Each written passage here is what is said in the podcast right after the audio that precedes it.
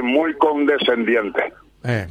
Es muy condescendiente. Debiera ser mucho más duro con funcionarios que cometen hechos de corrupción. Y, y decime una cosa, ya siguiendo con el tema, y el Tribunal de Conducta del Partido Colorado y de los partidos tradicionales eh, también son, es decir, el- los tribunales pues no juzgan como los tribunales judiciales, los tribunales de conducta. Pero encontraron, eh, encontraron la excusa de que uno tiene que estar condenado para no ser sancionado políticamente en su partido. Y Esa entonces, es una excusa, coincido plenamente contigo. Eh, Pero una dificultad tremenda que tiene el Tribunal de Conducta de mi partido, no voy a opinar sobre los tribunales de conducta de otros partidos ahora. Decía y retomo que una dificultad grave que tiene el Tribunal de Conducta de mi partido es que los hechos de corrupción, al menos los de gran trascendencia nacional y en algunos casos internacional, son protagonizados por miembros de la Junta de Gobierno. Sí. Y el estatuto y el reglamento de la, del Tribunal de Conducta establecen que eh, sanciones duras como la de expulsión en el caso de miembros de la Junta de Gobierno puede ser aplicado sol- solamente por la convención del partido. sí. Escapa a la jurisdicción del Tribunal de Conducta. Es bastante pobre la función que desempeña el Tribunal de Conducta, con todo respeto a sus miembros.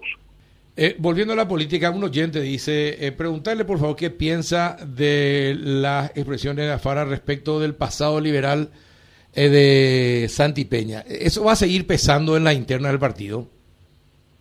Seguro que sí, pero lo de Afara es simpático. Si ustedes recuerdan la foto de la afiliación de Santi, fue en el despacho de la presidencia de la Junta de Gobierno. Horacio le ponía el pañuelo colorado a Santi y el que actuaba de ayudante de Horacio para colocar el pañuelo colorado en el cuello de Santi fue Juan Afara. Así que más europea referee y en el valle. La, la contienda por, en la, para la presidencia de la República ya está definida, ¿no? Va a ser entre Hugo Velázquez y Santi Peña, senador. No sé si está definida, pero se perfila esa posibilidad con alto grado de probabilidad de certeza. Pero no olvidemos, Carlos y compañeros, aquel dicho de Luis María Argaña.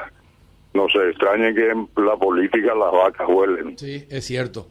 Es cierto. Y Cucuy Niño, Sí, falta mucho. queda un buen tiempo todavía. queda, pues, queda un buen tiempo y Velázquez decía ya dentro de su lo que es su campaña política decía eh, en realidad hay mucha diferencia entre Santi Peña y yo yo no recibo órdenes Eh, dando a entender que eh, Santi Peña recibiría o no sería el presidente de la República en caso de que sea el candidato eh, sino sería manejado eh, por el señor Horacio Cartes ¿vos crees eso posible? Yo normalmente no le saco la nalga a la jeringa, les consta a ustedes los amigos periodistas. Pero me he comprometido conmigo mismo y con un grupo de compañeros no hablar de la disputa por la candidatura colorada a la presidencia de la República hasta el 10 de octubre.